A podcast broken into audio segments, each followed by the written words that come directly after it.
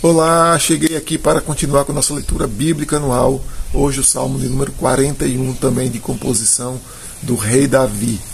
Este salmo ele traz um diferencial dos outros, porque via de regra a gente sempre vê Davi, não é, clamando e rogando ao Senhor ajuda, principalmente contra seus inimigos, principalmente nas angústias e dias de guerra.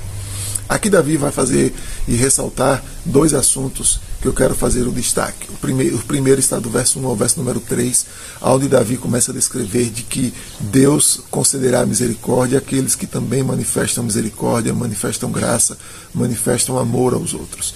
E para isso é preciso explicar primeiro de que Davi não está ensinando de que Deus salva aqueles que fazem boas obras, ou que Deus abençoa só quem faz boas obras.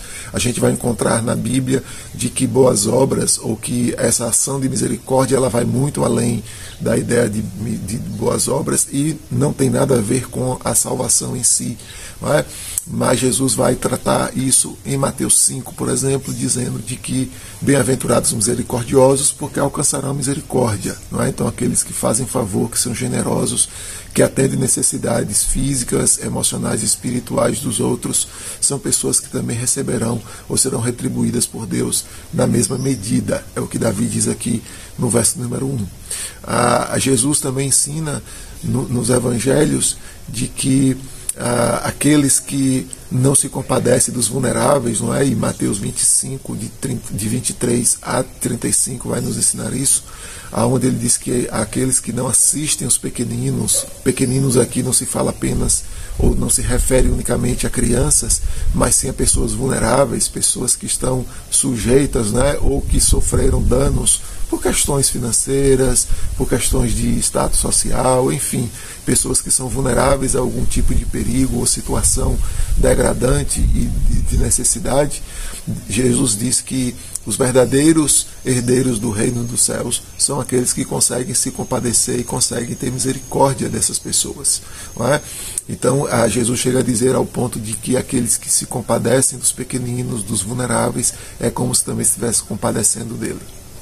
O outro texto que a gente encontra nas palavras de Jesus é quando ele fala a respeito de um homem que o rei chamou para que ele prestasse conta, ele devia 10 mil talentos e ele diz então que não podia pagar e sua dívida é perdoada. Mas logo ali ele sai, encontra o conservo seu, encontra o empregado seu que lhe devia apenas um denário, não é muito pequena a, a, a quantia, e esse seu empregado diz a mesma coisa, que não conseguia pagar, que não conseguia pagar, mas esse homem não o perdoa. Esse homem o manda prender, o leva para o cárcere e o maltrata. E Jesus diz então, e aplica aqui o texto de Davi, que Deus não vai ter misericórdia de quem não consegue ter misericórdia e compaixão do outro. É?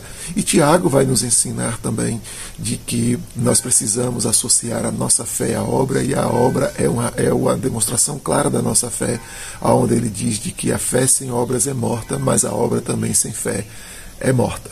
Então é necessário a gente entender de que praticar as ações de ajudar o próximo faz parte da vida cristã, não é essência para ser salvo, mas é a prática clara da vida cristã, do reconhecimento antes de mais nada da bondade de Deus. Por isso que o segundo ponto que eu quero mostrar aqui é que no verso do número 4, Davi reconhece de que ele é pecador e de que seu pecado fere e atinge primeiramente a Deus e a unicamente a Deus. Por isso que é necessário ter de Deus o perdão e a bondade e a misericórdia dele, não por causa da nossa bondade ao outro, mas por causa assim da misericórdia e da grandeza e da capacidade que Deus tem de em Cristo perdoar os pecados e de nos salvar. Observe que o Salmo ele faz distinção entre um e outro.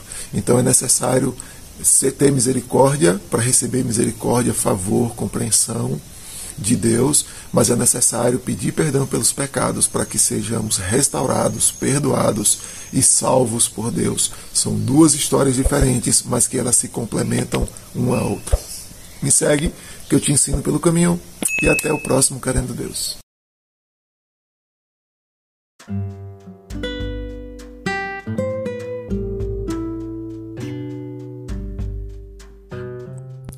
Roberto Sóstenes, pastor na Igreja Batista de Barra, no oeste da Bahia.